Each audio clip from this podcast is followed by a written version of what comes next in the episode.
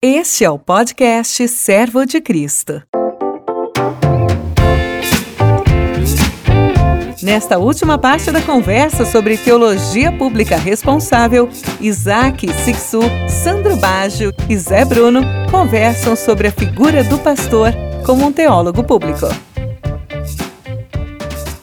Olá, sejam muito bem-vindos ao podcast Servo de Cristo. Meu nome é Isaac, eu sou um dos professores aqui dessa casa e estou aqui hoje com dois amigos muito queridos. Primeiro deles, eu vou começar pelo mais velho, o Zé Bruno, pastor da Casa da Rocha, um amigo precioso, foi aluno aqui da nossa casa e alguém que Deus tem usado de maneira muito profunda aqui no nosso contexto paulistano, através da sua igreja, seu ministério. Ele também, como você sabe, ele é guitarrista e vocalista e vou repetir aquilo que foi dito no último episódio, da maior banda de rock cristão que nós temos aqui no, no Brasil, a banda Resgate. Fala, Zé.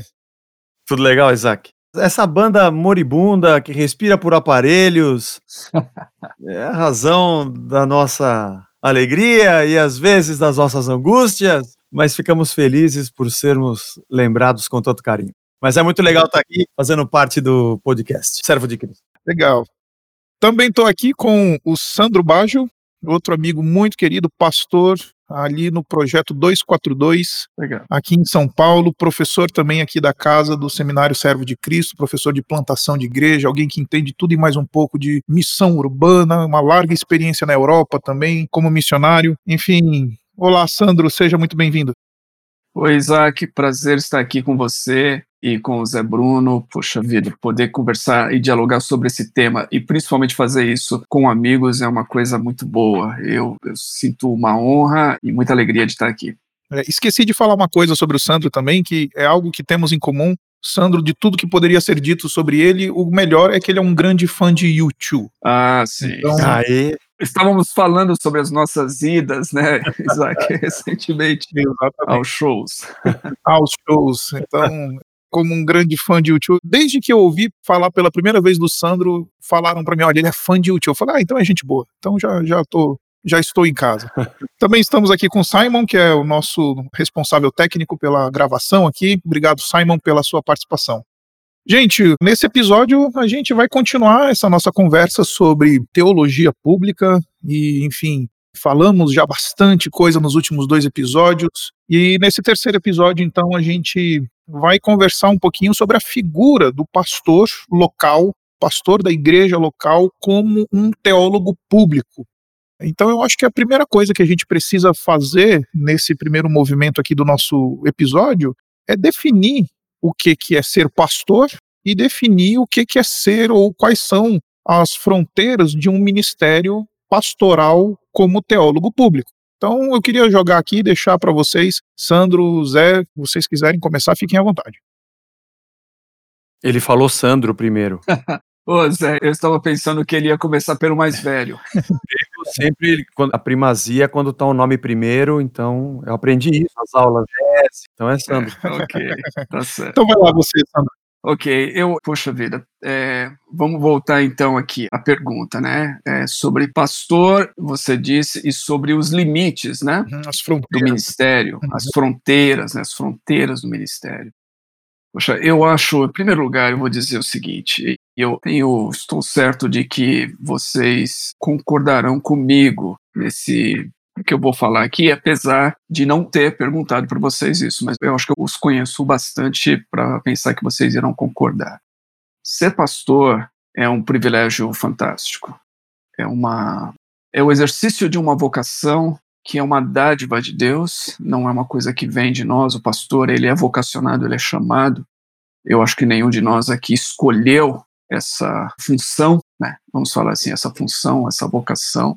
A vocação nos perseguiu de tal maneira que a gente não tinha como fugir dela, como Jeremias. Mas ao nos vermos então presos, vamos dizer assim, por essa vocação, a gente descobre uma alegria fantástica e um privilégio tremendo, que é de servir a Deus e servir a sua igreja e servir pessoas. E eu vou eu vou falar aqui pensando numa pessoa que talvez mais influenciou a minha vida em termos de ministério pastoral, muito embora eu nunca o tenha conhecido pessoalmente, mas eu considero como um mentor e um amigo, que foi o Eugene Peterson. Uhum.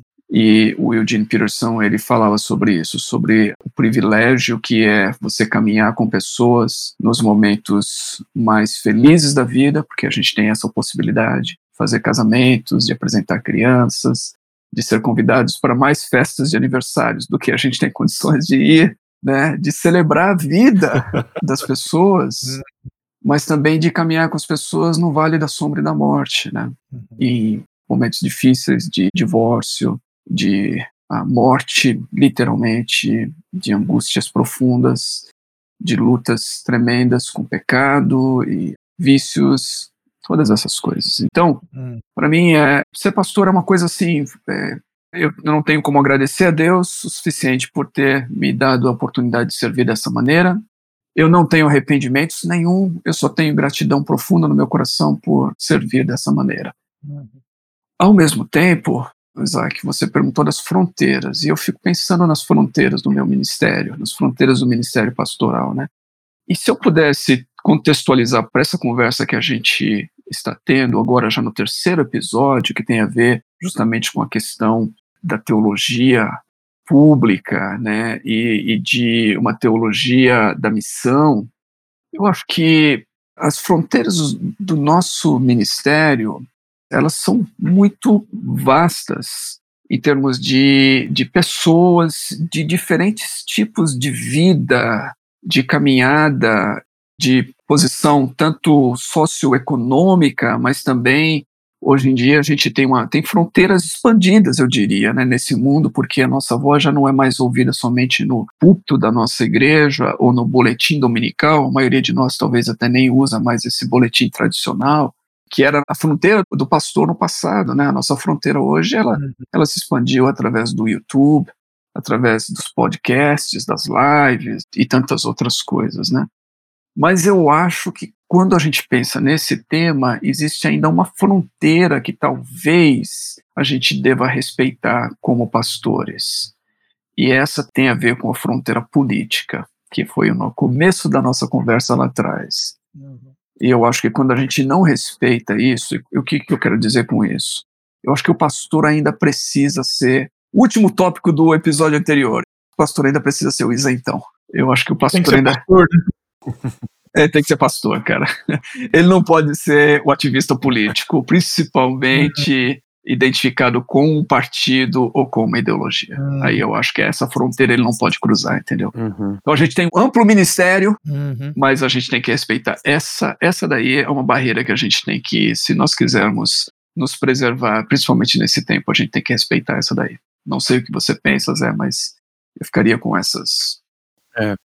Eu, eu, Zé, eu tô também curioso, Ah. vou te interromper, porque você já esteve, né, dentro do mundo Sim. político. Você já foi um deputado estadual Sim, e, bom, a gente já conversou no contexto privado várias vezes sobre isso. Você falou que nunca mais vai querer pisar de novo nesse contexto e tudo mais, porque sim. mas eu acho que a sua fala talvez seja a mais importante na hora da gente fazer essa definição e, e ponderar essa fronteira, porque você viveu os dois lados, viveu o Ministério Pastoral de maneira muito intensa e viveu também a, a- uma militância política, né?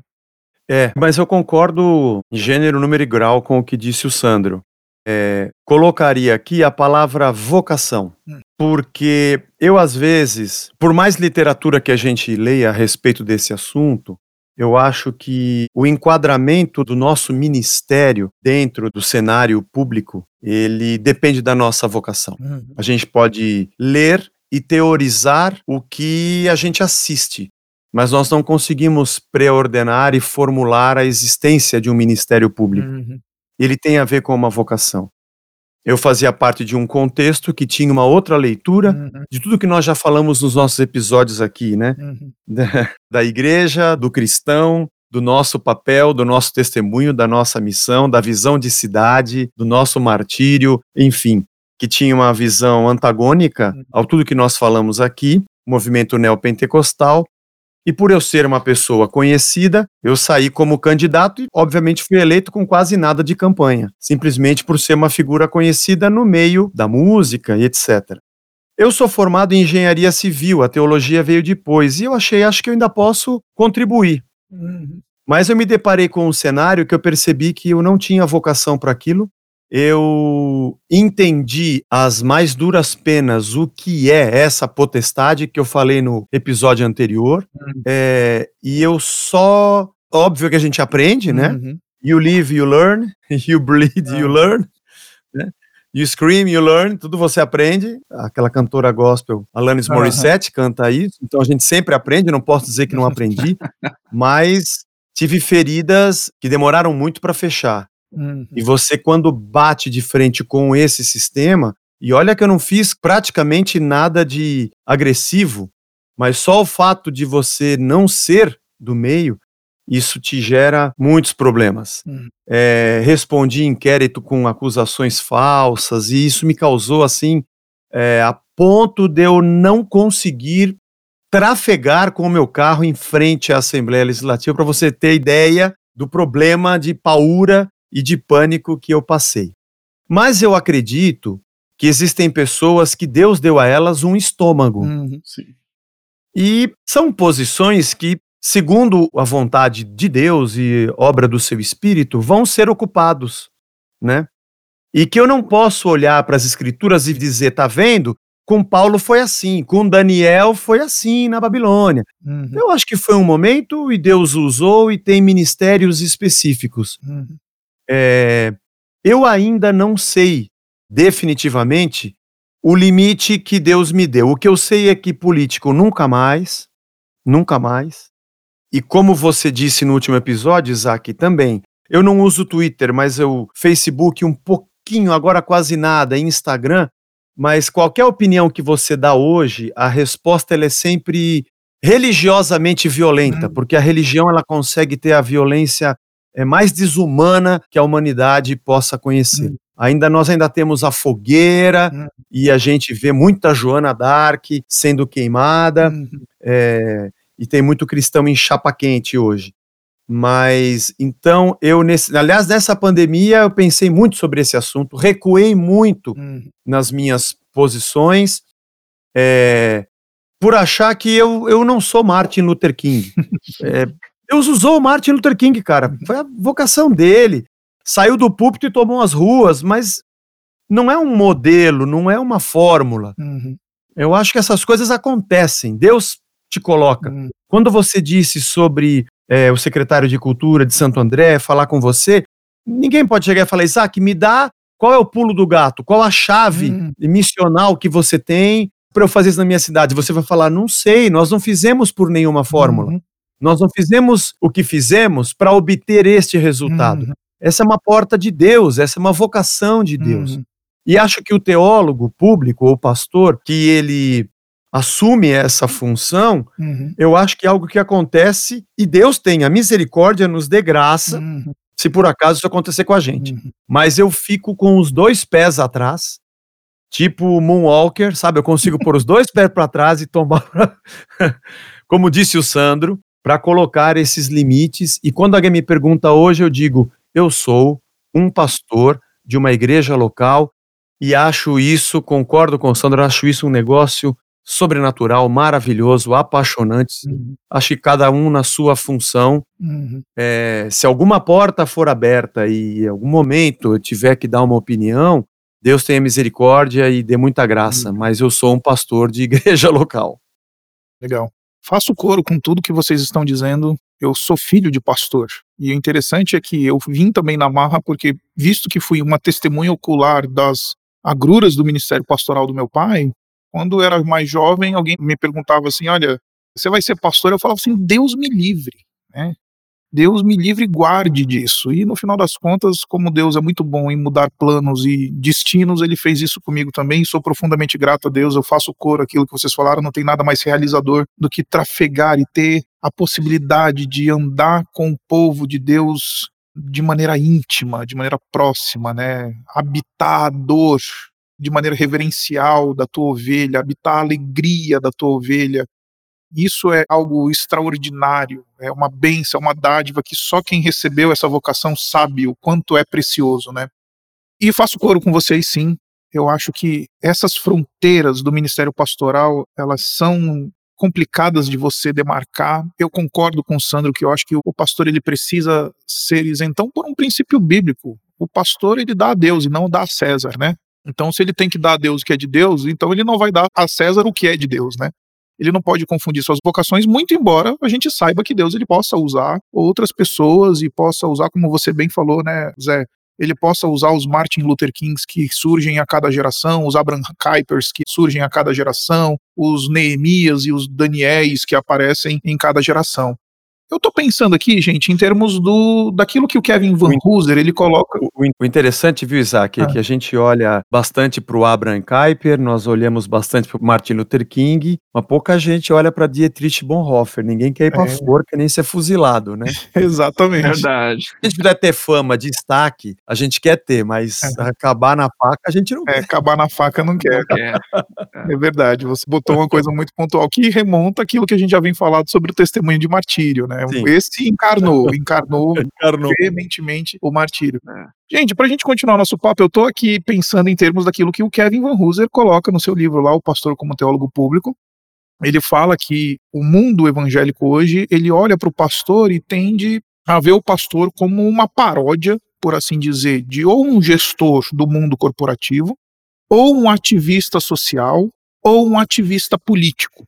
Ele fala nessas três categorias. Quando o pastor ele perde esse senso de vocação, esse senso de ser alguém para que Deus separou para a comunidade de fé, para a igreja do Senhor Jesus, ele vai cair nesse degradê aí dessas três áreas. Eu posso, eu queria ousar hoje incluir algumas outras áreas que são comuns hoje, que é a área do digital influencer ou do youtuber.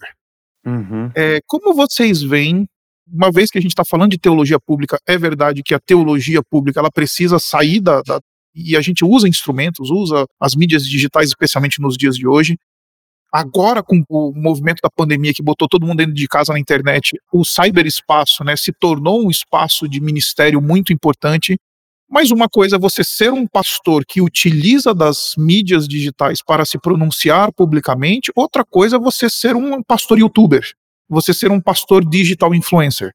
É, o que caracteriza o pastor que usa a mídia digital e o que caracteriza a figura midiática youtuber religiosa para vocês?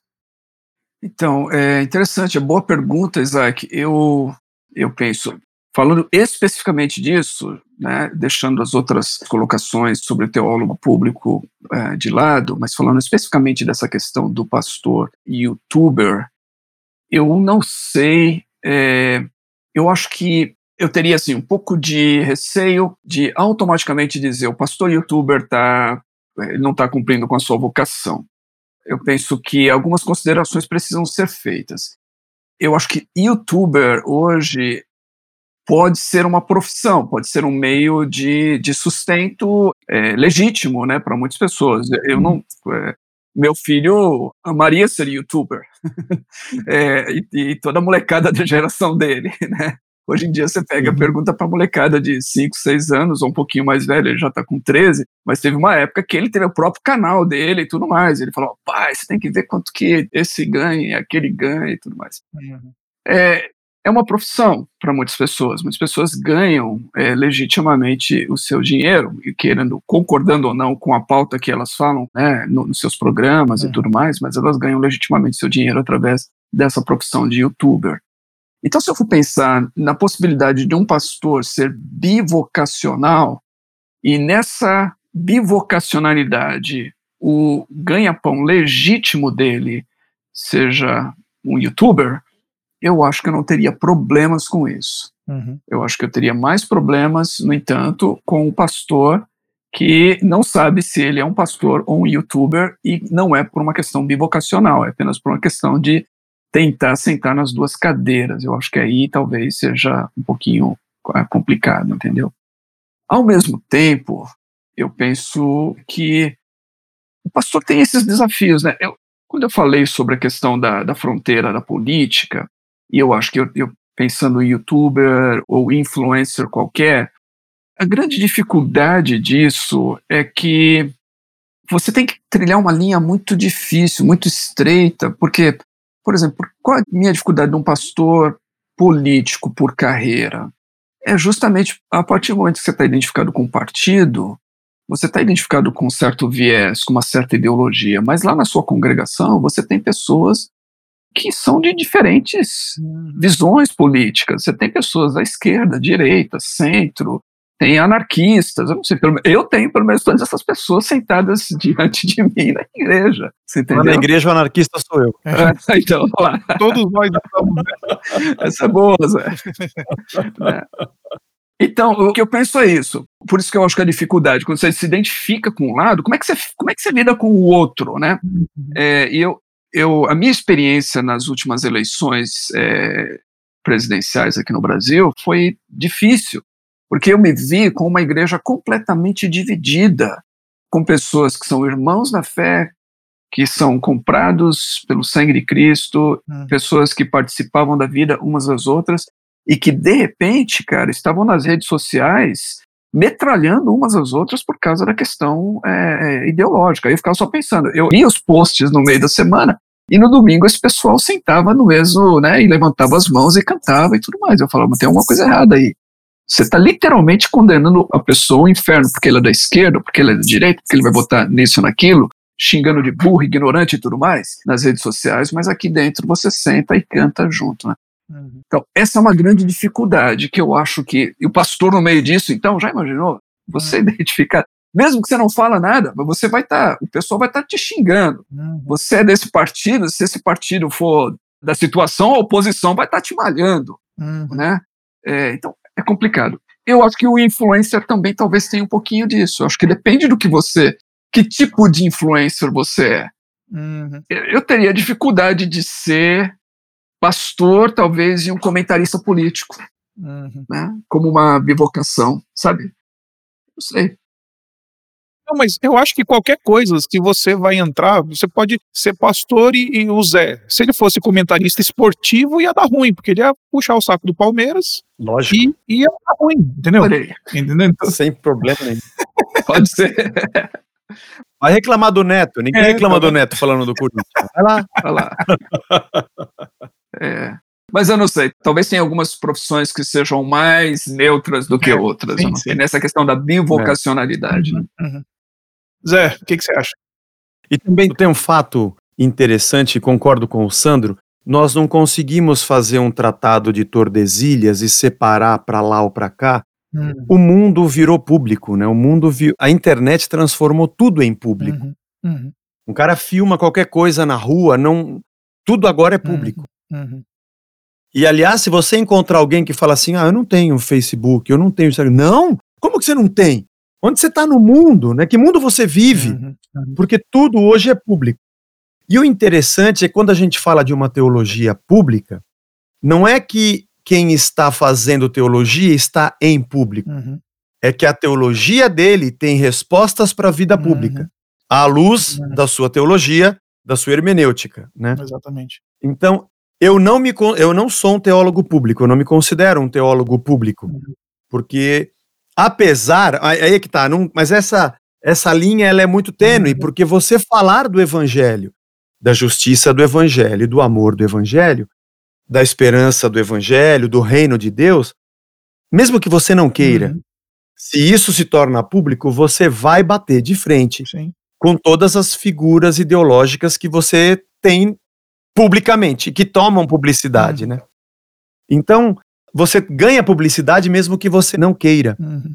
É, então, eu acho que essa coisa do digital influencer, que todo mundo hoje quer ser, o Sandro falou muito bem, porque dignamente você tem um ganho, é uma, uma profissão, uhum. né? Mas eu vejo que do nosso lado, nós enfrentamos uma tentação que acho que ninguém, é, acho não, né, ninguém mais tem. Uhum. Um dia conversando com o Antônio Carlos Costa, ele falou: Zé, o pastor, ele tem uma tentação que nenhum outro líder tem. Você. A gente fala de coisas espirituais, a gente fala de coisas que transformam.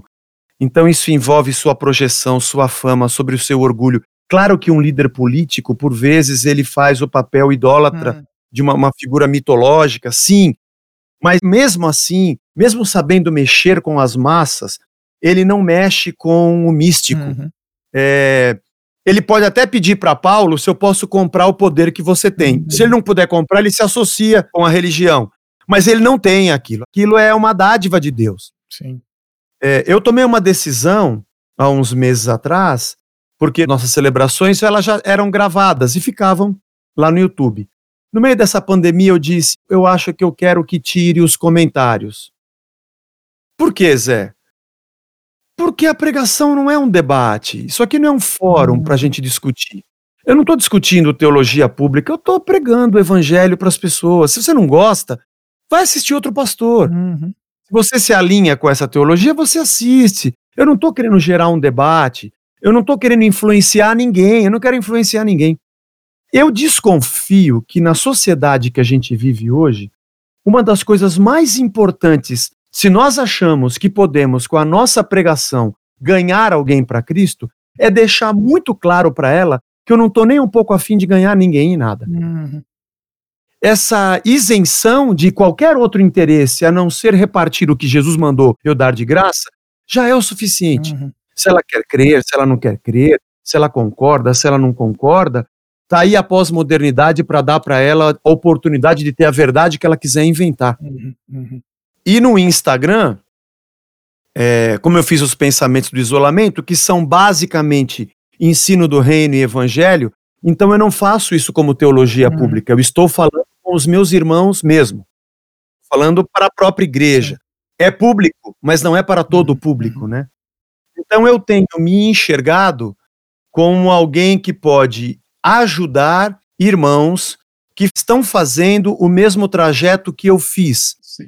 saindo de um movimento neopentecostal, mas se reencontrando com a centralidade de Cristo, com a graça, com o evangelho do reino Uhum. e desmontar e desmistificar uma série de ensinamentos e ajudá-los a se encontrar de outro lado do muro. Então, os meus vídeos e as coisas que eu faço são públicos. Tá lá para qualquer um ver. Mas absolutamente eu não estou falando uma linguagem de um teólogo público que está discutindo ah, os problemas da nossa sociedade, Uhum. ainda que pregar o evangelho esbarre nessas coisas. Mas Uhum. eu não me encontro nessa vocação, pelo menos hoje não. Uhum. Porque o fato de nós termos a oportunidade da projeção, por tudo ser público, Uhum. leva pessoas a acharem que tem uma vocação que não tem, a se meter a falar do que não sabe, a discutirem assuntos que não têm profundidade, não têm envergadura Uhum. teológica para discutir e nem sociológica ou filosófica para discutir, e acaba sendo mais pernicioso do que ajudando a, a fazer o imaginário das pessoas pensarem pelo evangelho, né? Uhum. Exatamente.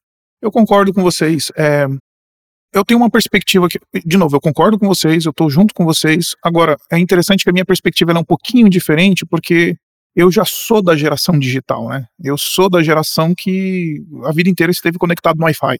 Com 35 para 36 anos de idade, a minha infância, já mesmo que era aqueles rudimentos da internet ainda, a internet de escada e tudo mais, desde muito jovem, eu sou da geração que sempre teve um computador em casa, e não ter um computador em casa é um absurdo, entendeu?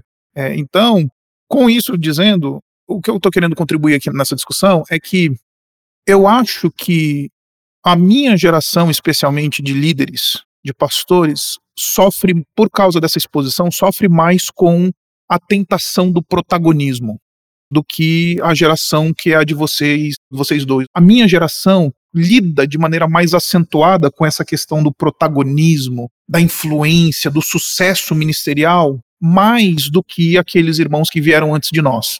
E falo isso de coração, por exemplo, eu sofro com essa tentação. Alguns anos atrás me envolvi, às vezes, com alguns movimentos evangélicos que não deveria ter me envolvido, justamente porque estava cedendo a essa tentação do protagonismo, da coisa e etc. E eu tenho percebido, na minha geração especialmente, que estão, a minha geração está confundindo likes ou voz nas redes sociais, ser um digital influencer, com sucesso pastoral ministerial entendeu? Com sucesso ministerial, ou seja, porque ele é alguém que encontrou alguma projeção nas mídias sociais, logo ele diz, então eu sou um pastor bem-sucedido. Essa é uma matemática muito muito evidente nos dias de hoje.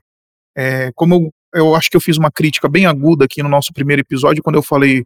Quando você olha para as nossas figuras de teologia pública hoje no Brasil, alguns deles sequer têm, são conhecidos pelos vizinhos das suas comunidades. Os caras são reverenciados no mundo evangélico como figuras que o que vão dizer vai tremer o mundo evangélico, mas o vizinho da igreja dele não sabe quem esse cara é.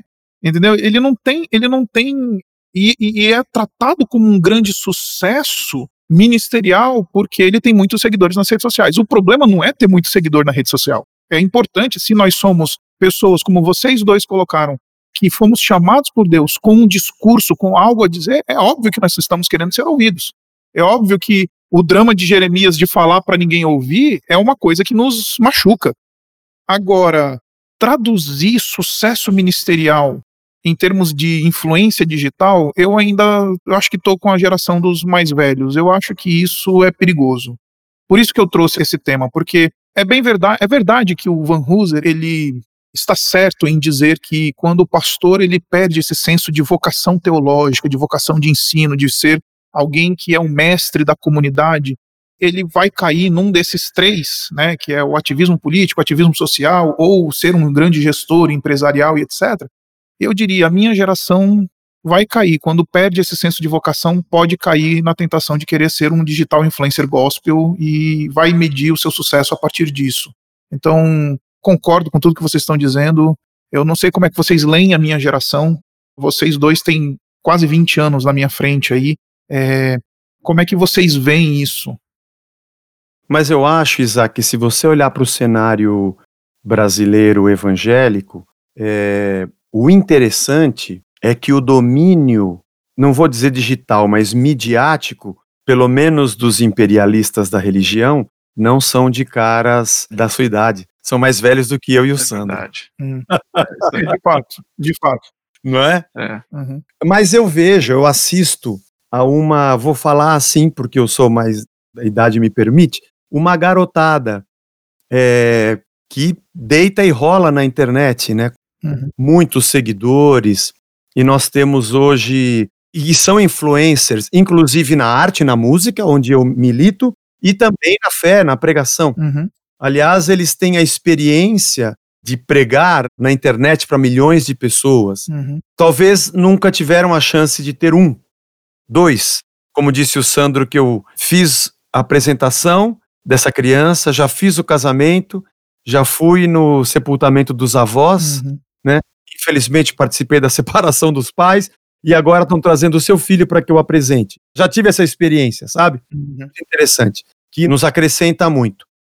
O que eu costumo pensar, inclusive com essas ondas avivalistas jovens que a gente vê, uhum. eu olho e falo: Amém. Eu já pulei, já dancei, já achei que eu ia mudar o Brasil. Acho que não ajuda e não atrapalha. Uhum. O que Deus tiver que fazer, Ele vai fazer. Uhum. E o que não for dele não vai permanecer. Uhum. É, acho que ninguém pode fazer mais do que Deus quer fazer, ninguém pode atrapalhar mais do que Deus permite que atrapalhe, né? Uhum. Mas isso que você falou é uma grande verdade. É uma geração que já nasceu em outro mundo. Uhum. As relações verdadeiras, elas existem muito menos. A realidade da vida, ela é muito mais virtual do que a nossa. E essa tentação, ela é fortíssima, né? Uhum.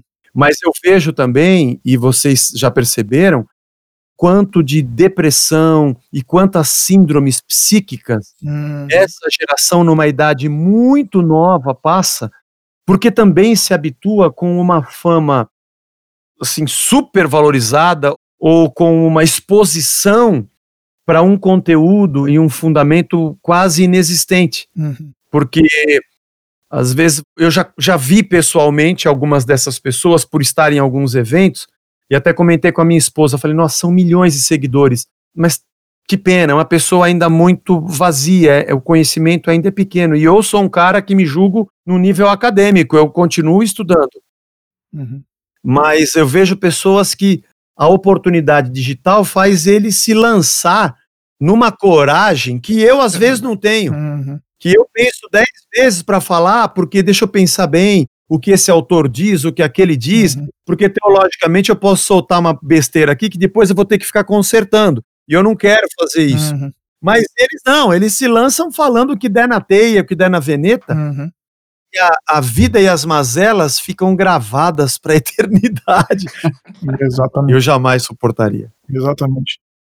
É interessante isso daí que você falou, Zé. Eu acho que talvez seja a própria questão da idade, né?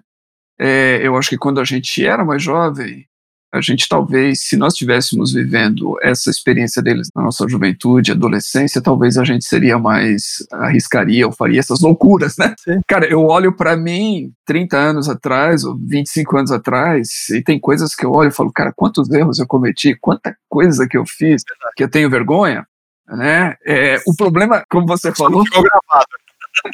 Ficou gravado. Tá tudo gravado. Uhum. No nosso uhum. caso, é só quem viveu, né? É. Mas dessa molecada tá tudo gravado, né? Uhum. Então é uma situação mais complicada. Eu me lembrava, Isaac, enquanto você estava falando aqui de um livro que eu, até para os nossos ouvintes aí, eu, eu gostaria de encorajar. E estou muito feliz que a editora ela acabou fazendo uma nova tiragem dele, que é o perfil do líder do século XXI, do Henry Nouwen.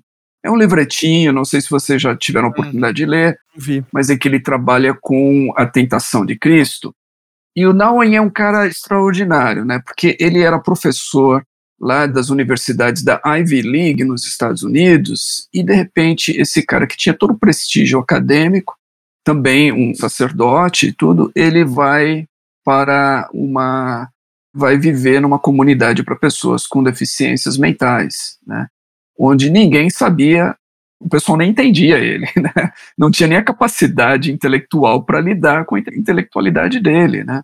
Então ele faz esse mergulho e nesse livro ele conta um pouquinho dessa experiência e aí ele fala sobre essas três tentações de Jesus, a tentação do ser relevante, transforme pedras em pães. Ele fala o pastor, uhum. né, o líder espiritual hoje, ele vai enfrentar essa tentação de fazer alguma coisa para o mundo para transformar o mundo né, ser relevante.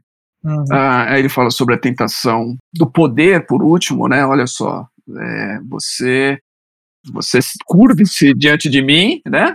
E eu vou te dar todos os te daria todos os reinos do mundo, né? O poder. Então basta você se curvar, né? Uhum. Mas a tentação do meio ali que ele fala, que eu acho que tem a ver um pouquinho com essa conversa nossa, é a tentação do ser espetacular. Quando o diabo fala para ele, ó, lança-te do pináculo do templo, né? Porque Deus está escrito aí que Deus vai te dar, vai ordenar os anjos para te guardar, né? Eles vão te resgatar disso, mas vai ser uma coisa espetacular. Já imaginou todo mundo olhando você lá em cima, tô pulando, né? Jesus pulando e sendo resgatado pelos anjos. Aí o pessoal vai falar, cara, esse é o Cis mesmo, meu. Olha só. Esse é o cara, né? Esse é o cara, né? E, e o Nauen, ele fala sobre isso, ele fala assim que Jesus resistiu a todas elas, né? O caminho dele não era esse caminho do diabo, a proposta do diabo. Ele, ele de fato seria relevante, ele de fato faria coisas extraordinárias e ele de fato teria todo o poder, mas por outra via, né? E eu penso, cara, que é muito importante a gente parar e pensar nessas coisas, porque talvez nós ainda, eu, eu, eu, não, eu não eu não superei isso. Uhum. É, quando eu leio sobre quedas de pastores, semana passada eu li uma história assim. Quando eu leio sobre pessoas, né, fazendo decisões erradas, eu converso com o pessoal, com os meus amigos próximos, eu falo, Deus tenha misericórdia de mim. Eu nunca quero me ver como alguém que, que está além disso, que, que essas coisas não podem acontecer hum. comigo, muito pelo contrário. Eu quero me agarrar à graça e misericórdia de Deus e amigos e pessoas que me protejam e que me ajudem a trilhar esse caminho, uhum. porque eu não sou melhor que ninguém. Mas eu acho que as novas gerações têm aí uhum. é, um desafio tremendo por causa daquilo que o Zé já falou e você falou. Ah, o mundo hoje apresenta para essas novas gerações em tudo desafios muito maiores do que a minha geração. Uhum. E eu só posso olhar para essas novas gerações com muita compaixão e com muita oração pela sanidade dessas gerações. Hum, exatamente. Gente, o nosso tempo aqui está andando, mas eu queria muito poder ter alguns minutos que a gente pudesse refletir um pouco sobre a frase que aparentemente define ou tem sido usada para definir o chamado ministério pastoral público, a famosa frase de John Wesley que diz que a minha paróquia é a cidade, né? John Wesley falou isso e tem sido essa frase usada como uma das reflexões que definem esse ministério pastoral público, esse ministério do pastor como um teólogo público. O que, que é ser um pároco da cidade para vocês? O que, que significa ser um pastor da cidade? Ouvindo aí o eco da frase de John Wesley. É uma boa pergunta. Acho que o nosso ministério, e eu vou colocar aqui apenas nossa exposição bíblica, nossa retórica, nossa linguagem, uhum. é, nossa arte de discursar, esse conjunto de coisas seleciona o nosso público. Como eu poderia dizer? Poderia dizer que o, o Chico Buarque não conversa com o mesmo público que o Mano Brown conversa. Ah. Uhum. É, eu não estou aqui colocando valor, não estou fazendo juízo de valor artístico, mas existe um contexto que cada um deles é inserido como artistas, e eu penso no artista também como um profeta da sociedade, independente de uhum. ser cristão ou não. É, de uma certa forma, ele tem uma paróquia ele tem gente que se alinha. Uhum. Aquele discurso, aquele pensamento, aqueles pressupostos, aquela linguagem, aquele português que ele fala, da onde ele parte, o lugar onde ele está e o ângulo através do qual ele enxerga o problema da sociedade que ele enxerga, não tem como. Ele vai aglutinar pessoas ali, fora a arte, fora a música, fora o gosto artístico e a roupagem que aquilo está vestido. Você vai ter essa seleção. Então nós temos, nós estamos numa cidade como São Paulo. Uhum. Com quem eu converso? Eu penso muito nisso. Uma vez me perguntaram sobre música e eu disse assim: eu não faço música para Deus. Aí eu falei: deixa eu explicar, que tudo tem que explicar hoje. Eu faço música para você. Uhum. Eu quero falar com você sobre ele. É diferente de alguém. Que está fazendo uma música para adorá-lo, para que ele ouça. Apesar de que quando eu falo para você, sobre a grandeza dele, ele também é glorificado. Mas tem alguns vieses diferentes.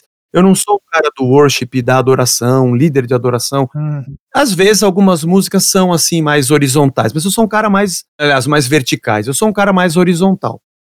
E quando eu prego, eu penso da mesma forma. Será que eu não sei como é que se vocês são paranoicos como eu quando eu prego, que às vezes eu quero explicar demais, eu quero dar mais um exemplo, eu quero eu uso mais uma cena de filme, eu canto um trecho de uma música, sabe? E aliás, eu faço questão de dessa música ser do U2, do Queen, do Michael Jackson, pegar aquela frase do Herbert Viana, aquela cena do filme do Forrest Gump, do, do sei lá qual, é para tentar no imaginário das pessoas que ouvem situá-la no mundo que ela vive, a partir do ponto que ela tem um espectro de vida existencial parecida com a minha, e que eu consiga transmitir para ela a riqueza do evangelho, para que ela possa também se sentir inserida com um conteúdo de fé para responder quando ela viver nessa sociedade.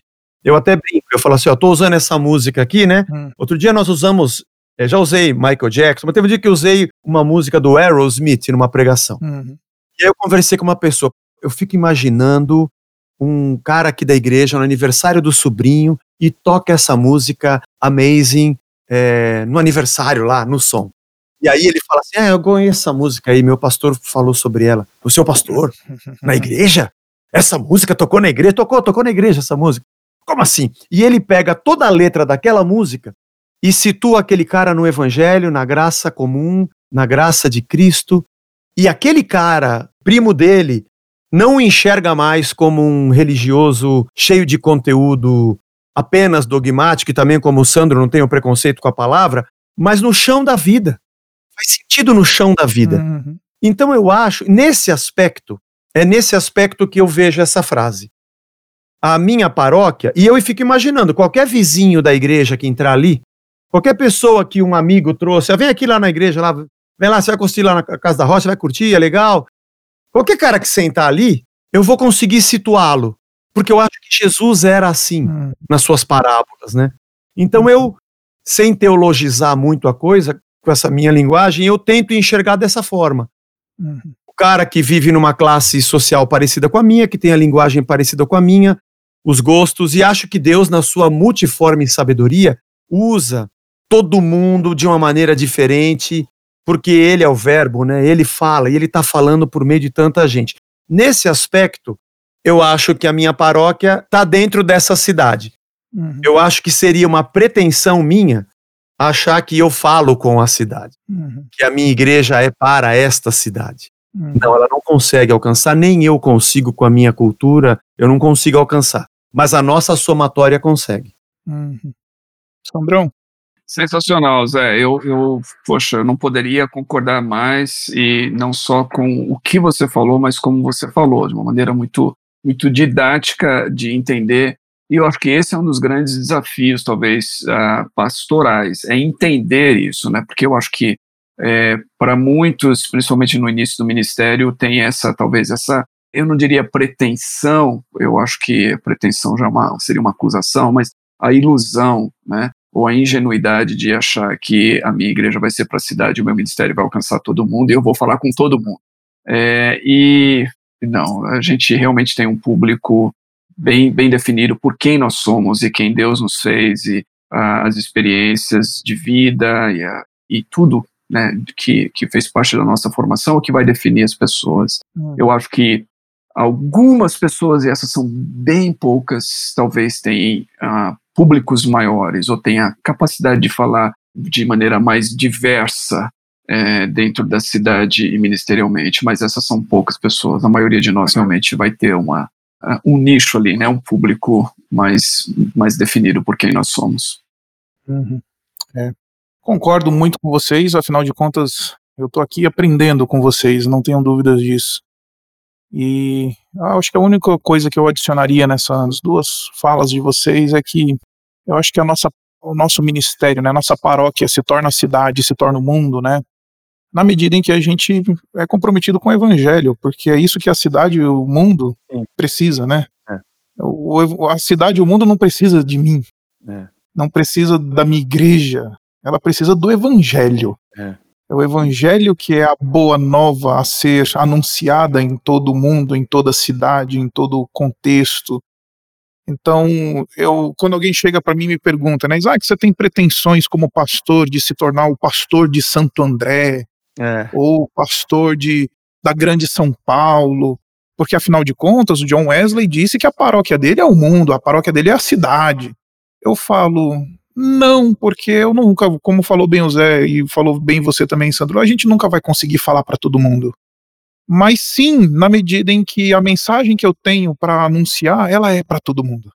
O evangelho é o que faz com que o pastor seja o pároco do mundo, o pároco da cidade, né? Não é o, a expansão do ministério, mas o conteúdo da sua proclamação do seu ministério que faz com que ele se torne um pároco para o mundo, um pároco para a cidade. Então, é, é espetacular. O quanto eu aprendi aqui com vocês, eu queria já deixar minha palavra de gratidão para vocês.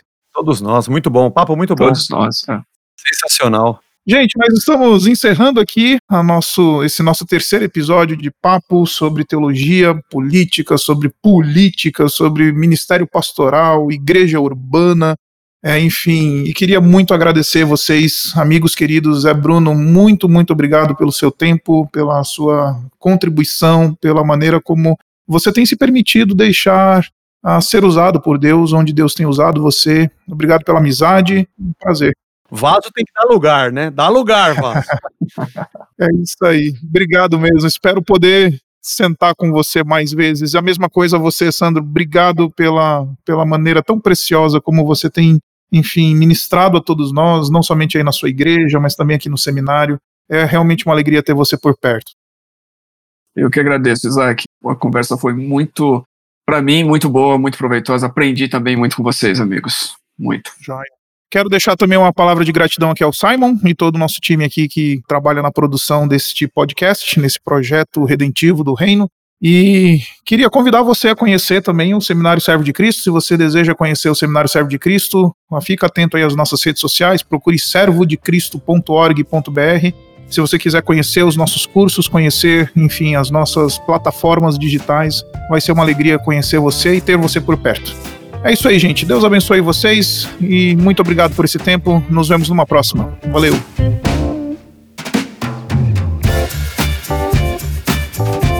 Você escutou o podcast Servo de Cristo. Para mais informações, acesse o site www.servodecristo.org.br.